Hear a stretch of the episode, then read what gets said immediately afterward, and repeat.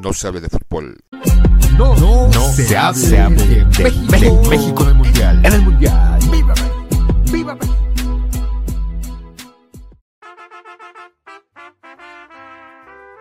En un montón de arena, Tlatelolco al norte de la Ciudad de México, hoy una inmensa unidad habitacional, la más grande de América Latina. Ayer, la ciudad gemela comerciante de Tenochtitlán. En este lugar las piedras antiguas, las coloniales y las modernas se han manchado de sangre. De aquí fue Tlatuán y Cuauhtémoc, Guatemutzin, el último emperador, el águila que desciende al que Hernán Cortés le quemó los pies y ahorcó en las hibueras. Nuestro sol se ocultó, nuestro sol desapareció su rostro, y en completa oscuridad nos ha dejado, pero sabemos que otra vez volverá, que otra vez saldrá, y nuevamente nos alumbrará pero mientras allá esté y en la mansión del silencio permanezca, muy prontamente reunámonos y estrechémonos, y en el centro de nuestro ser ocultemos todo lo que nuestro corazón ama. Bienvenidos a No se hable de México en el Mundial. Hoy nos encontramos en un sitio de interés histórico, cultural, urbanístico. Aquí han sucedido a lo, largo, de varios siglos varios acontecimientos. En ese lugar fue el último resquicio, el último punto de este, de los, del pueblo del ejército mexica en contra de los invasores. Aquí cayó la gran Tenochtitlán. Y aquí también se edificó en esa hecatombe histórica, se enterraron los viejos dioses y se edificó la casa del único y nuevo Dios. También en este sitio fue una utopía urbanística que se erigió en los años 60. En este sitio también ha visto, ha contemplado masacres, muertes orquestadas por el gobierno.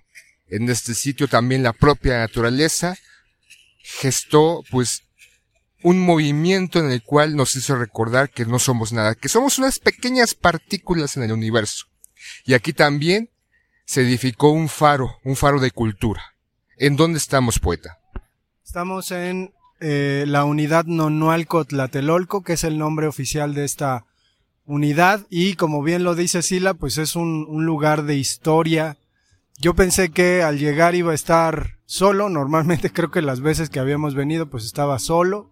A veces Sila y yo veníamos a correr aquí al Parque Santiago, pero pues e, es un lugar cercano a nuestras casas, que está lleno de historia, eh, trágica sobre todo, pero en la que confluyen tres momentos de la historia de nuestro país y por eso se llama la Plaza de las Tres Culturas. Es es, es un lugar no tan turístico, ¿no? Sila, no sé, de pronto no ves turistas aquí, ¿no? O sea, los turistas andan en la Condechi, en la Roma, pero acá, pues hay pocos, creo, ¿no? Es, es más como, como un turismo, creo que local. O sea, la gente que viene de, de México, pues viene a, a, ver dónde pasaron cosas tan relevantes que, pues en un momento vamos a, a ir relatando obviamente no es la misma afluencia que puede tener el centro histórico o otros puntos de interés dentro de la Ciudad de México. Pero sí, incluso hay tours, ¿no? Que vienen de, de, de, de varios sitios y se eh, estacionan o anidan, por así decirlo, los vehículos, camiones o camionetas frente al antiguo edificio de Relaciones Exteriores, hoy Centro Cultural Universitario. Y yo, es un turista, pues, más o menos local, ¿no? Propio mexicano que viene a las, este, ruinas antropológicas, arqueológicas, perdón. Viene a ver el memorial del 68 en el museo viene a constatar dónde fue la masacre del 68, viene a observar, ¿no? Este, este peculiar eh, zona urbanística en donde rompe un esquema que ahora eh, en la actualidad tenemos de, de hacinar a individuos, a seres humanos en pequeñas cajitas amontonadas una sobre otra y alrededor de estas, ¿no? En este, este, esta unidad no, no al cotataloico, como lo mencionaba al principio, es una utopía. Y ya hablaremos más adelante en qué consistió, cómo fue elaborada. Sí, y pues hay que, que comentar, ¿no? Tenemos asentamientos prehispánicos, que en primer lugar, pues son parte de estos mexicas, cuyo nombre era el de Tlatelolcas. Habrá que decir que dentro del mito, el dios Huitzilopochtli, pues de alguna manera dividió a los Tenochcas y a los Tlatelolcas en dos grupos, comerciantes y guerreros. Los comerciantes se asentaron aquí en Tlatelolco y los guerreros se fueron al Templo Mayor y formaron un par de ciudades gemelares. Eso es muy curioso. Eh, y terrible al mismo tiempo, porque habrá que decir que ahora que Sila comenta que esta unidad habitacional gigante, la más grande de América Latina, ni más ni menos, tenía un poquito la idea de impulsar a la, a la clase media con la intención de, pues, que se, que se sientan acá ricachones. Digo, los edificios ya bastante vetustos, pues tienen sus, sus ayeres, pero bueno, tenemos esta, esta zona arqueológica expuesta que terminó pues de alguna manera devorada por la unidad habitacional. Después tenemos una iglesia, que es la iglesia de Santiago Tlatelolco, en donde hay un monasterio en donde particularmente Fray Bernardino de Sagún pues hacía sus investigaciones. Si algo conocemos de las culturas prehispánicas, pues es gracias a ese gran humanista, a ese señor, que pues de pronto eh, tuvo interés en tratar de mostrar al mundo lo que los españoles habían destruido y tenemos un edificio blanco que casualmente tiene una instalación de luces que hicieron algunos artistas, ahí acá medio, medio extrañona, ¿no? Uno siempre lo ve ahí como iluminado durante la noche y dice, bueno, ¿qué será eso? Bueno, la instalación es Xipetotec, dios prehispánico del maíz. Eh, cuento, cuento algo rapidísimo. Eh, quizás no se sepa, pero los indígenas, después de hacer un sacrificio humano, solían desollar a sus víctimas. Y pues una, una piel desollada es eso, únicamente la piel. Un sacerdote se ponía encima como una especie de túnica esta piel e iba a los campos de maíz a regar con un poco de sangre del sacrificado estos campos. Entonces, hay, hay una relación muy grande entre Chipetotec, las culturas prehispánicas y obviamente el maíz. Eh, aquí, bueno, dentro de los descubrimientos que se han tenido las últimas décadas sobre esta zona urbana prehispánica, se tenía contemplado o se visualizaba como el gran mercado de la época prehispánica. Pero en realidad es, fue una ciudad o una ciudad gemela de Tenochtitlan, eh, empezó su construcción en 1338 y fue de gran importancia. Este, también aquí fue en 1521, este, el 13 de agosto, donde Cuauhtémoc fue capturado, el último bastión, este, de los mexicas, después de que eh, una, tuvieron una batalla naval en Xochimilco, la cual perdió, se replegaron hacia Tenochtitlán, posteriormente las hordas invasoras avanzaron y vinieron en este punto de Tlatelolco para este, orquestar la última defensa, pero pues ya ante la viruela, las bajas y demás situaciones, Cuauhtémoc decidió rendirse en una situación como de ya no permitir más muertes de su gente, de su pueblo, fue capturado, fue torturado y posteriormente fue asesinado.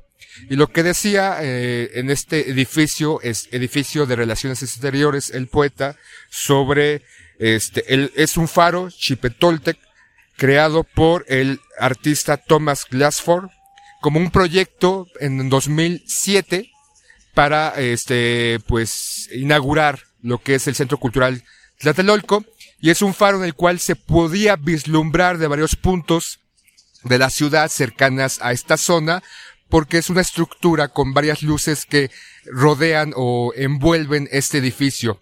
Y hay, hay algo peculiar que tiene esta zona justamente dentro de donde estamos, en la Plaza de las Esculturas. A nuestra izquierda se encuentra un edificio, enfrente se encuentra la iglesia y a nuestra derecha la zona antropológica. Desde aquí, en una día este, despejado, se puede alcanzar este, el, el, el ajusco, ¿no? Entonces, es una zona alta donde puedes tener una muy buena visibilidad. Obviamente, si no hay contaminación o cuestiones por el estilo, pero pues también eh, se aún conserva esta situación por ejemplo de bailes no los este los concheros vienen eh, a, bailar, a hacer los rituales, incluso entre la semana, eh, en el paso a desnivel que está por debajo de eje central, ahí se, se, se reúnen todos los días en la noche a, a bailar. ¿Algo más que decir, poeta? Pues, eh, que es muy significativo. Quizás la, la historia moderna relativamente en México pues termina eh, comiéndose un poquito la, la Plaza de las Tres Culturas porque aquí 1968 pues después de un movimiento estudiantil que comenzó a hacerse cada vez más grande, con un gobierno pues claramente represor, ¿no? Y con, con un poquito un carácter dictatorial disfrazado de democracia, como suele, suele hacer el, el puto PRI de mierda.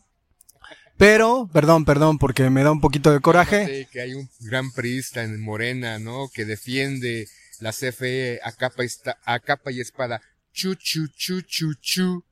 Sí, pues incongruencias, ¿no? En el poder al final, pero bueno, eh, o sea, es conocido, es conocido el asunto histórico de lo que pasa en el 68. Quizás quienes nos escuchan de otros lados, pues recordarán que en 1968 México pues organiza las Olimpiadas y toca también un tiempo de, revuelta social, ¿no? De, de movimientos eh, mundiales, no solo en México, Francia, este, y en otros lugares. El asunto es que particularmente el 2 de octubre aquí pues hubo un meeting en donde los líderes estudiantiles en el edificio Chihuahua comenzaron a pues dar sus, sus peroratas, ¿no? Sus discursos que también suelen ser pues muy de carácter político, muy, muy eh, pues populistas. Sin embargo, eh, cuentan que durante la mañana pues ya había policías y que incluso militares.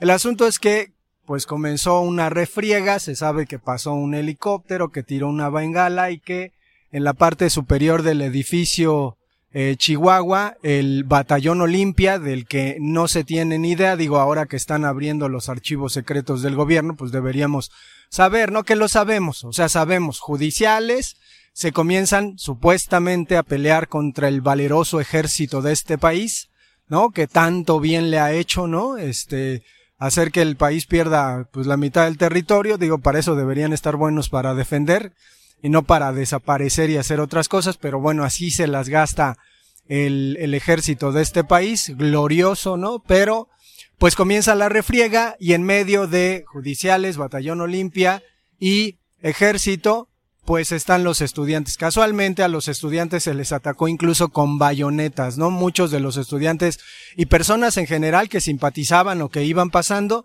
pues terminaron muertas. Digo, no se sabe el número, eh, algunos se dice que los activistas exageran, algunos dicen que, pues sí, fueron alrededor de 200, 300, otros dicen que como 3000, no se sabrá nunca. Sin embargo, habrá que decir, y, a lo mejor el sí las enoja un poquito, que después de 50 años, estas personas que comenzaron ahí a luchar en movimientos, pues llegaron eh, de alguna manera a adquirir el poder pero lo, lo dramático y lo terrible del asunto es que más allá de que aquí haya un memorial, más allá de que, que, el gobierno le haya entregado a la UNAM el edificio de relaciones exteriores, esta plaza se debería llamar Plaza de la Impunidad, porque definitivamente, digo, tenemos a nuestro expresidente Luis Echeverría, un pinche viejito carcamán de mierda que, sigue viviendo y, y, no pasa nada con él, ¿no? Ni siquiera un juicio simbólico. Digo, en Chile, a Pinochet se le hizo un juicio y ya estaba viejito, no lo pudieron meter a la cárcel, pero acá vivimos en una cuarta transformación con un régimen supuestamente distinto y no tienen los huevitos como para simbólicamente juzgar a ese hijo de puta. Me da coraje, pero bueno, acá seguimos, ¿no? Pues sí, o sea, eh, la historia, uno pensaría que esos activistas del 68, que en esa época eran jóvenes, estudiantes, universitarios o preparatorianos, que varios de ellos de gran importancia se encuentran en el gobierno, antes estaban en este, en otro partido, ¿no? Que era la contra del PRI o del PAN, ahora son parte del gobierno de esta cuarta transformación y no se les ve absolutamente ningún cambio. Ellos se vanaglorian, vociferan cada, cada año, ¿no? Eh, incluso hay documentales sobre ellos, diciendo las atrocidades que vivieron y toda la opresión del gobierno que este sus compañeros desaparecidos ellos mismos sostuvieron y ahora que están en el gobierno pues les vale madres, ¿no? O sea, simplemente pues siguen ahí con la misma perpetuando la injusticia del gobierno. Que, que a mí particularmente me parece un poquito la, la oportunidad que, que ha tenido el gobierno. Digo, yo, yo lo he manifestado incluso en, en algunos textos que he escrito, que me parece que el gobierno, así como López Obrador eh, pidió disculpas a los indígenas, creo que López Obrador tendría que venir aquí y porque está en el gobierno, digo, no porque lo haya hecho, porque incluso, pues yo podría pensar que estaba del otro lado cuando eso ocurrió, pero como representante del gobierno sí le debería una disculpa, pues a un montón de personas, ¿no? Y no lo hace, digo, sus, no, no sé, ni siquiera lo ha de tener muy en cuenta. Hay cosas más mediáticas que pues valen más la pena como eso de pedir disculpas a un pueblo indígena y exigir disculpas a un gobierno español que pues si vemos la historia, pues España no nos, no nos invadió, fue el pueblo de Castilla y otros, y después ya se consolidó como España, pero pues que eso es más mediático, es más rimbombante, ¿no? Y de repente los gobiernos van por esas cuestiones más rimbombantes, más, más mediáticas, y realmente lo que atañe a la sociedad, pues les vale madres, o sea, Igual si yo fuera en un futuro presidente, pues también me valería madres, ¿no? Supongo que es la investidura del poder que se te hace que se te olvide todo, que sepas que no puedes cambiar la verdad o la realidad. Bien, y bueno, ya hicimos nuestro berrinche político, ¿no? Porque también tenemos nuestro activista dentro, pero habrá que decir que el, el convento y la iglesia de Santiago, que es algo extraordinario, tenía una torre donde había una cruz y en el último de los terremotos esa torre con la cruz se, se cayó. Gracias Huichilopochtli por esta venganza, al menos un poquito simbólica, ahora como dicen, violencia simbólica, pues venganza simbólica, ¿no? Pero eh, lo evidente es eh, que como mexicanos somos el resultado de algo que ocurrió y podemos ver las ruinas arqueológicas que, que quedan, las piedras que hay y eh, la iglesia. La iglesia y la zona arqueológica están hechas de las mismas piedras, entonces al final pues, pues este, este enriquecimiento cultural que tiene México viene de esa mezcla, ¿no? Digo, nos puede doler, nos podemos siempre sentir de parte de los indígenas, eh, conmiserarlos, eh, sentir compasión por ellos, pero definitivamente estamos a la mitad, ¿no? Sin embargo, estamos viviendo en donde vivían los indígenas y de hecho eso pues nos duele, es decir, un poquito la, el, los caseros, ¿no? De este país, eh, nos están dando chance de morar aquí y pues estamos en ese asunto.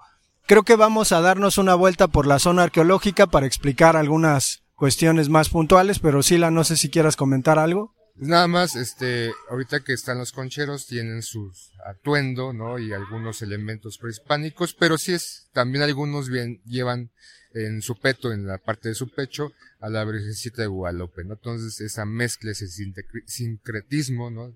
este, religioso, cultural, histórico, pues se ve reflejado porque pues es, es curioso, ¿no? Tener a la iglesia de frente, pues que en unos minutos eh, veremos bailes paganos, ¿no? Dirían los invasores con su Dios crucificado. No, y es curioso, ¿no? Porque la última vez que vino Juan Pablo II particularmente hubo una, un show, un show en la, en la villa y hubo concheros bailándole al Papa como, como los antiguos, no sé, los totonacas o tlaxcaltecas bailándole al pinche Cortés. Pero bueno, vamos a grabar un poquito en la zona arqueológica.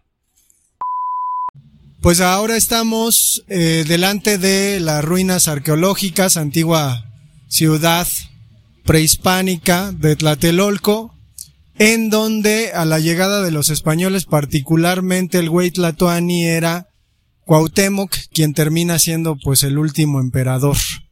Eh, ¿qué, ¿qué, hay que decir de la zona arqueológica? Pues es, es un tramo que se conservó, en donde se siguen haciendo investigaciones arqueológicas, en la que podemos encontrar pues básicamente las etapas de construcción. Habrá que decir ahí rápido que cuando llegaron los Tlatelolcas, pues van, van a construir un primer templo 52 años después, a la hora de eh, prender el fuego nuevo, se construye una etapa nueva, es decir, un templo sobre el templo previo y así durante siete ocasiones. Entonces, lo que vemos es uno de los templos más antiguos casi al descubierto, pequeño relativamente, y las etapas que quedaban, ¿no? Las etapas que quedaban que pues nos da una magnitud inimaginable. Creo que no nos lo podemos imaginar.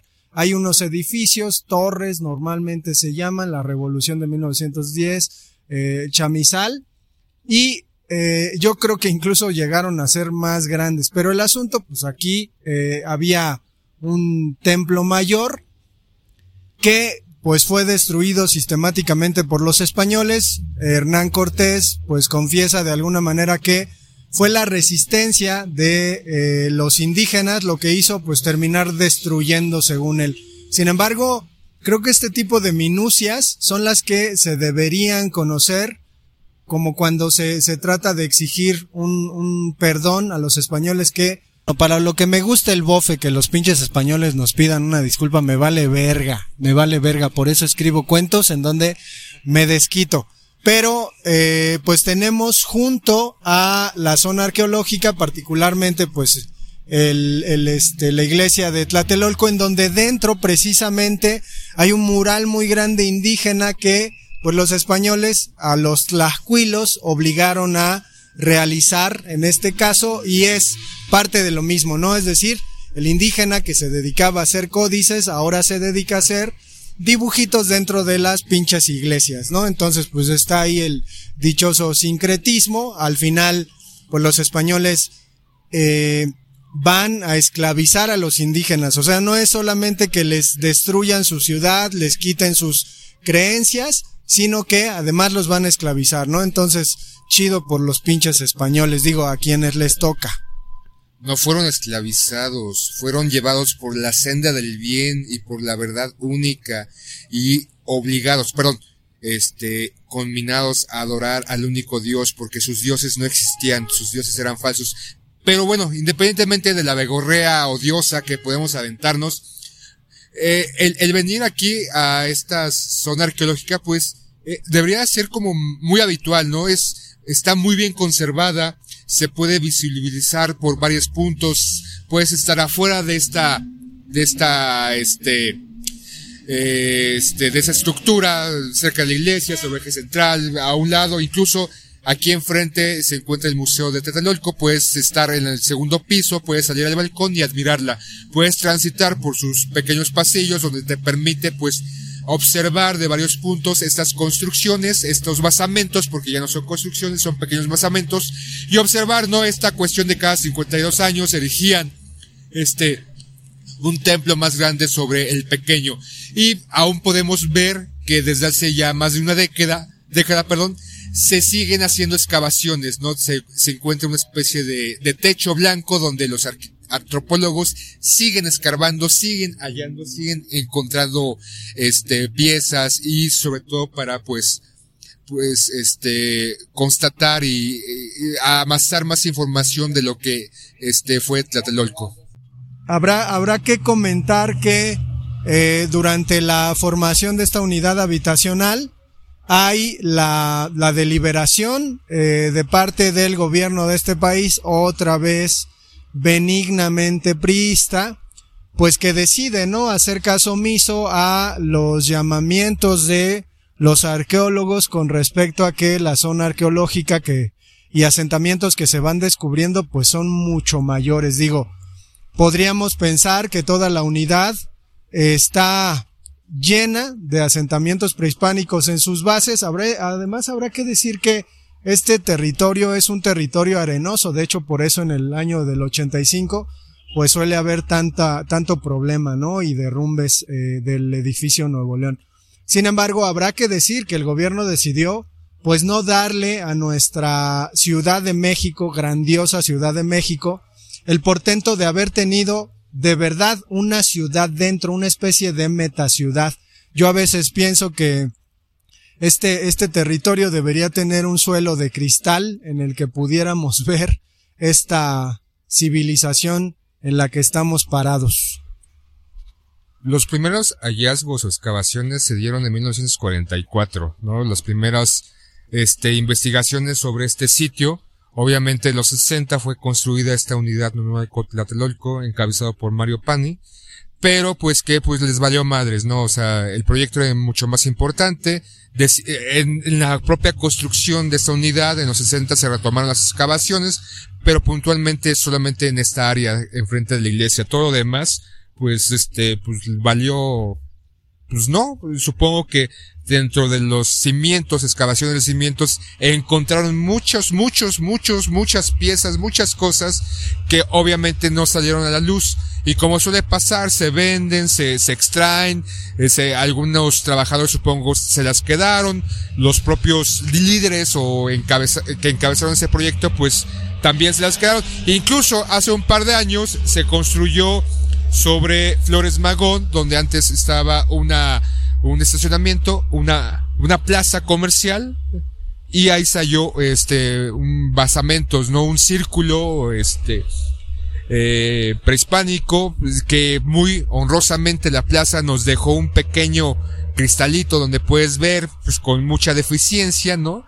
Los basamentos, pero obviamente, pues, uno se pone a pensar y aquí, en esta zona, que, que, que conlleva Tlatelolco, que hay que decir, ¿no?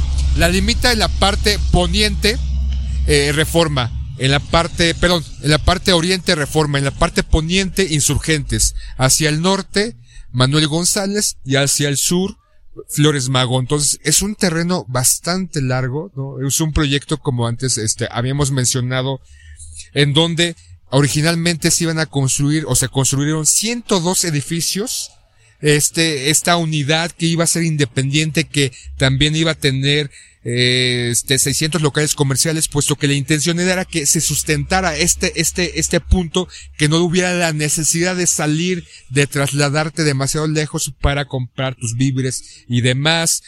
Y este, se tenía pensado construir 19 escuelas, 13 guarderías, tres clubes sociales que aún podemos encontrar eh, el metro se construyó en los 70, a un lado del metro hay un club deportivo, club social, donde se viene a hacer deporte, donde también se viene a, a hacer este fiestas, porque incluso se puede rentar el espacio.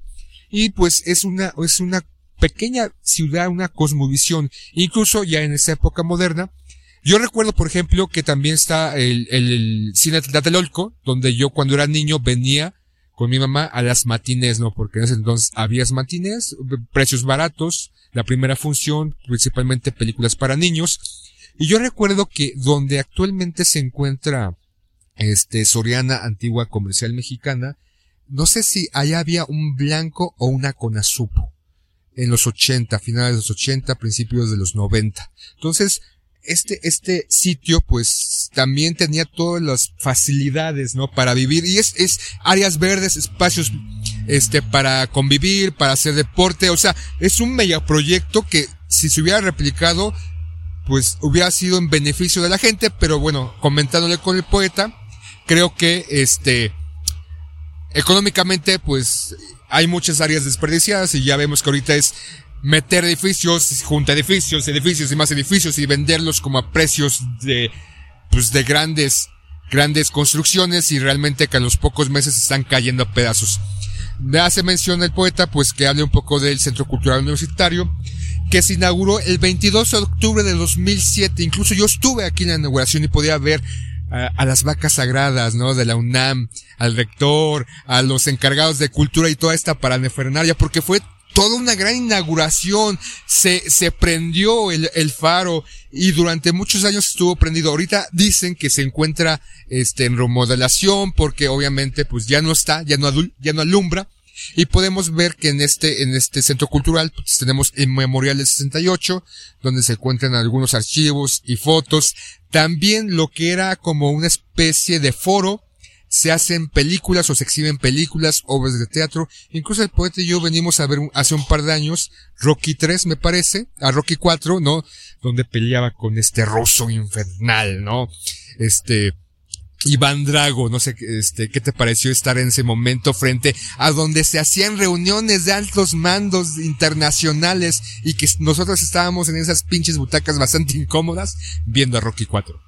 Sí, habrá que decir que la Ciudad de México es, eh, pues, una, una ciudad distribuida injustamente con respecto a la cultura. El norte de la ciudad es un, es un eh, territorio olvidado por la, la cuestión cultural, ¿no? Eh, de alguna manera, pues la, la cultura, los, los museos están de reforma hacia el sur, ¿no? Normalmente la ciudad parecería dividida en ese sentido, ¿no? El norte en este caso es un norte olvidado, pegado a una parte del Estado de México que también es muy conflictiva y eh, este centro cultural lo que vino fue a revitalizar un poquito la cultura del norte de la Ciudad de México, que la Ciudad de México es tan grande que a veces llueve en un lugar o hay una tragedia enorme en un lugar y en otro ni siquiera se entera, ¿no? También hay un eh, UBA, que es una escuelita de artes, la que yo asistí en algún tiempo. Unidad de vinculación artística donde se dan talleres artísticos, de pintura, gráfica, teatro, y actividades deportivas. Entonces, un poco lo que dice el poeta, este, este lugar con su, con su faro, este, Chipeltotec, era que alumbraría la parte norte para que las, la población de este sitio, de esta zona de la Ciudad de México, donde no tiene acceso a tanta cultura, pudiera venir, ¿no? Una, una especie de centro cultural universitario en la parte sur de la ciudad universitaria, pero en pequeño. Aquí, y este faro podría alumbrar a los, la, la, población y saber que en ese punto donde está la luz pudieran acceder a este actividades culturales. Obviamente hay que pagar, no es un precio demasiado alto, pero bastante accesible. Decía del Memorial 68, pero también se hacen exhibiciones, exposiciones contemporáneas, de repente eventos y demás. Y podemos decir que, que el centro cultural es bonito, ¿no? Incluso eh, parte podemos acceder donde eran como zonas de resguardo de documentación, como pequeñas cajas fuertes donde también se exhiben fotografías y es curioso sentir que aquí fue el, edificio de eh, relaciones, exteriores y ahora es un centro cultural. Algo que debemos de mencionar sobre la unidad Nonualco es que se divide en tres partes. La primera de nombre Independencia, que va de la zona de insurgentes a Guerrero, obviamente pues con una cantidad de edificios. La segunda, la unidad, o sea, se le llama la reforma, que va de Guerrero a eje central. Y la tercera, la república, que es donde nos encontramos, que va de eje central a reforma, donde alberga la Plaza de las Tres Culturas. Y pues hay, diferentes eventos, podemos decir que el 2 de octubre se vienen aquí a manifestar, jóvenes que tal vez conocen por qué, qué sucedió, u otros simplemente pues por, por, por el desmadre, ¿no? Incluso nosotros cuando vivimos en el CSH, un 2 de octubre, pues fuimos un poquito aventurados, salimos a la este, avenida Somoc a robar autobuses, nos metimos en un autobús, íbamos hacia rumbo CEU, pero cerca de, este, me parece del, Constituyentes. de Constituyentes, muy cerca de la Feria de Chapultepec, pues un par de patrullas nos nos rodearon y pues córrele porque pues más vale correr por la policía y pues ya no fuimos a la marcha, pero fue, fue divertido, ¿no? Entonces, muchos jóvenes vienen sabiendo de qué se trata y otros no, nosotros solamente por el pinche desmadre, ¿no? Pues, somos jóvenes o fuimos jóvenes. Sí, habrá, habrá que decir yo, siempre digo habrá que decir, pero eh, yo viví una infancia particularmente acá en Tlatelolco, estudié el kinder, el Candilac, que pues es una etapa que yo aprecio mucho. Y ahorita que pasábamos por el Parque Santiago, donde Sila y yo corríamos y hasta una vez nos pusimos a hacer kendo, eh, le comentaba, ¿no? Que habíamos eh, ido, bueno, que yo había estado ahí. Y Sila nos va a dar información. Bueno, del Parque Santiago se, encuentra una construcción que tal vez la conocemos como un kiosco, pero no es un kiosco, es una construcción sonora este, también conocida como monopteros, donde tú te adentras a esta construcción con pilares, no tiene este, eh, este, ¿cómo se llama? bardas o muros, te pones el centro, eh, emites un sonido y hay una muy buena acústica. También fue un proyecto por Mario Pani, hay que decir que Mario Pani estuvo aquí encargado. Incluso hay una, una construcción rumbo a insurgentes, una, un edificio en forma triangular muy representativo, incluso dentro de las imágenes, eh, algunas imágenes que se realizan para, este, mencionar a Tlatelolco se encuentra ese edificio. Actualmente alberga la Secretaría de, este, de, ¿cómo se llama? Ah, se, este, ah, se me fue el nombre de ese, de, No sé, sígale, sígale. ah, este, pero bueno, ahorita hay que, se me fue el pedo bien gacho. De salud, perdón. Eh, actualmente hace un poco de años, hace un par de años, entrada con, este, con el gobierno de Claudio Sheinbaum. Y bueno, a- a- se ha modificado esta parte. Hay que decir que fue construido eh, esta unidad Tlatelolco donde eran antiguamente los talleres o los hangares de ferrocarriles mexicanos. Entonces, incluso podemos ver, eh, se encuentra una panadería Esperanza y una fotografía donde se puede visualizar cómo era antes esta zona previa a la construcción, donde se veían las líneas férreas, algunos hangares o talleres y a un, a un costado la iglesia. Pero pues, ¿algo más que decir, poeta? Pues también me tocó estar en la secundaria en este lugar, por lo tanto sí es, sí es entrañable para mí venir aquí. Sin embargo, es curioso, pero conserva ese, ese tiempo atesorado para mí, ¿no? De la infancia y la adolescencia, en donde pues viví muchas cosas. Cuando me iba de pinta, pues me iba por estos lugares. Mi primera experiencia con el teatro fue precisamente en el Teatro Ferrocarrilero, donde pues de alguna manera como espectador comencé a tener algunos eh, acercamientos muy, muy, pues pueriles a, esto del teatro y pues vamos a cerrar acá. Si la tiene algo más que decir. Aquí también cerca de la colonia Guerrero, a, frente, a frente de la unidad habitacional, cerca entre Eje Central y Guerrero, se encuentra un salón muy famoso, el Salón Los Ángeles, que aún conserva, bueno, ahorita por la pandemia estuvo cerrado, incluso hubo una, un proyecto de los dueños o una este, petición de que se hicieran donaciones para que el Salón Los Ángeles no, no sucumbiera. Yo hace un par de, años fui a un evento ahí, pues es, es un salón que, que, que conserva mucha historia de esta, de esta parte de, de, de cierta población que viene, iba a bailar, iba a eventos. Incluso, pues, también aquí podemos encontrar sobre Manuel González, un centro de esparcimiento, centro de convenciones, donde era una fábrica de atún Calmex o de una industria. Este, podemos, ya no se encuentran las vías, pero aún hace un par de años se conservan las vías, se fue remodelando. Decía anteriormente que se formaron dos plazas, eh, tenemos una en Flores Magón, otra en Manuel González, y hay cierta particularidad en esta. Ambas plazas tienen un cine de la misma cadena, pero la que está cerca de Flores Magón, o la que se encuentra en Flores Magón es más popular. La que se encuentra sobre Manuel González es más fifi. Incluso tiene estas butacas, butacas, perdón, plus, en donde tú tienes tu, tu pequeño butaca, donde no hay problema de que compartas descansabrazos con el de al lado, tiene un respaldo o descansapiés, donde tampoco el de atrás te está chingando a patadas. Entonces, ha, ha sufrido ciertas transformaciones, este, el Metrobús, el Metrobús de Insurgentes, el Metrobús de Guerrero, el Metrobús de Reforma, ha, aumentado como la plusvalía, como el, el carácter de esta, de esta zona, ¿no? Que, que es bella por naturaleza, que resguarda o, o en, en su, debajo de la tierra hay mucha historia de nuestros antepasados y de nuestra propia conformación como nación, que muchos no sabemos, y deberemos de venir. Entonces los invito a que vengan aquí a la zona de Tlatelolco. Hay cafeterías, hay pues un sinfín de cosas. Puedes hacer un recorrido por toda esta área, venirte desde muy temprano y pasarte a otro punto, porque incluso tiene una gran accesibilidad.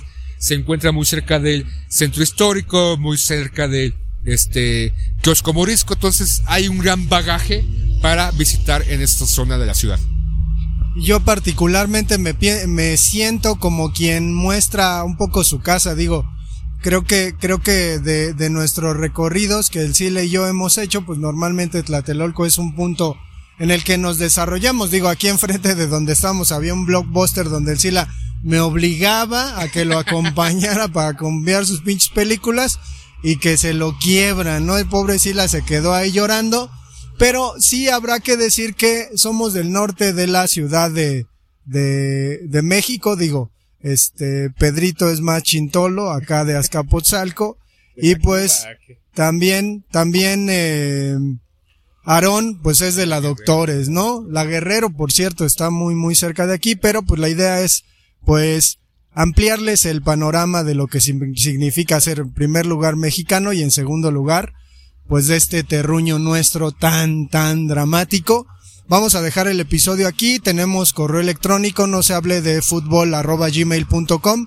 Tenemos Instagram, tenemos eh, Facebook, tenemos Instagram. Ya lo dije, pero eh, nos vemos. No se hable de fútbol.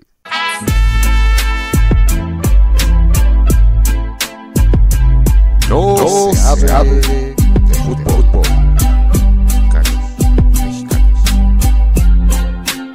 No, no, no se, se, hable, se hable de, de, México, México en el Mundial. En el Mundial. ¡Viva México! ¡Viva México!